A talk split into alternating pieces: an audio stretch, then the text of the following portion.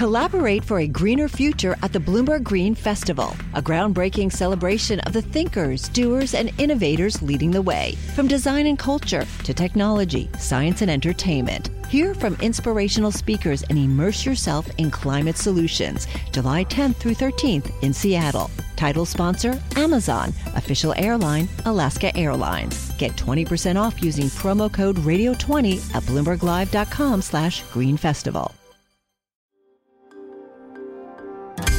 Le entregamos todo lo que necesita saber para comenzar el día. Esto es Bloomberg Daybreak para los que escuchan en América Latina y el resto del mundo.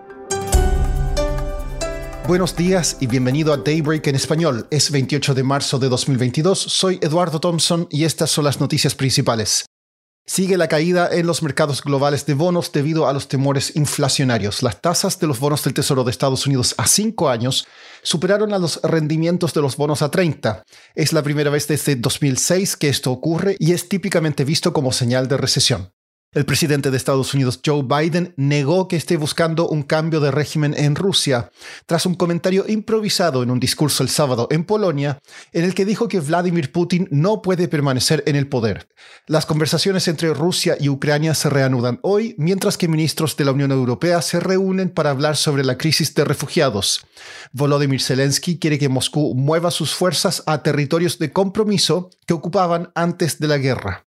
The Financial Times informó que el banco HSBC eliminó las referencias a la guerra en Ucrania en sus informes de investigación y las reemplazó por la palabra conflicto, ya que se resiste a la presión de cerrar su negocio en Rusia.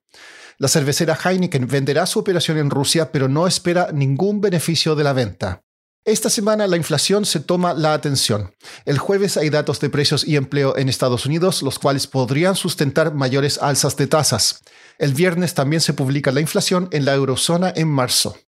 La Unión Europea advertiría el viernes a China en una cumbre virtual que enfrentará graves consecuencias si intenta amortiguar el golpe de las sanciones a Rusia. La OPEP más se reúne el jueves y esta semana también tendremos reuniones de política monetaria en Chile y Colombia. Siguiendo en América Latina, el presidente de Brasil, Jair Bolsonaro, lanzó su candidatura a la reelección y criticó a las encuestas que lo muestran detrás del expresidente Lula da Silva antes de las elecciones de octubre. En Perú, el Congreso escuchará hoy a la defensa del presidente Pedro Castillo antes de votar una posible vacancia por incapacidad moral. La votación podría ser hoy o mañana. El Congreso del Salvador aprobó la solicitud del presidente Nayib Bukele para imponer estado de emergencia tras una ola de homicidios relacionados con pandillas. Federico Gutiérrez, el candidato presidencial colombiano de derecha, nombró al cirujano y exalcalde Rodrigo Lara Sánchez como su compañero de fórmula.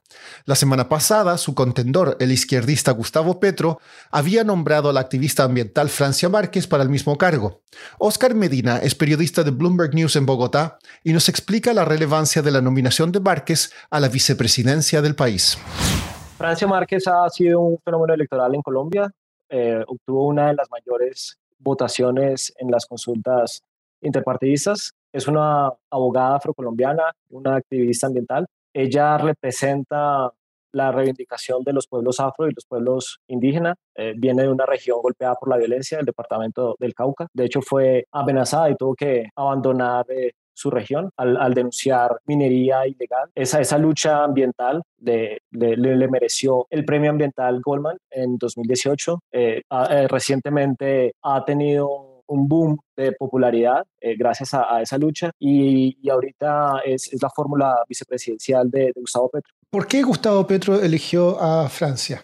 Francia fue la segunda candidata con mayor votación en las consultas internas de, de varios movimientos de izquierda, en lo, que, en lo que se conoce como el Pacto Histórico, que es un bloque de partidos de, izquierda. Así que Gustavo Petro decidió elegirla como, como su fórmula vicepresidencial. La pregunta que surge es si con la escogencia de Francia Márquez, Gustavo Petro pierde la probabilidad de atraer votos de centro. Hay expertos que dicen que si hubiera nombrado a un candidato menos inclinado hacia, hacia la izquierda, hubiera podido obtener mucho mayor votación eh, de cara a la primera ronda que, que, se lleva a cabo el 29 de mayo. ¿Y cuáles serían las propuestas o qué se sabe que querría proponer Francia Márquez? Como ambientalista, Francia Márquez ha estado en contra de las actividades eh, extractivistas, lo que tiene que ver con fracking, con minería, con con fumigaciones. Entonces probablemente el discurso de, Gustavo Petro, bueno, va muy de la mano del discurso de Gustavo Petro, que también está en contra de esas actividades. Cuando ha hablado de, de libre comercio, tampoco se ve muy abierta hacia, hacia ese tipo de, políticas, favorece la producción agrícola, el proteccionismo, muy en línea a lo que Gustavo Petro ha defendido durante esta campaña presidencial.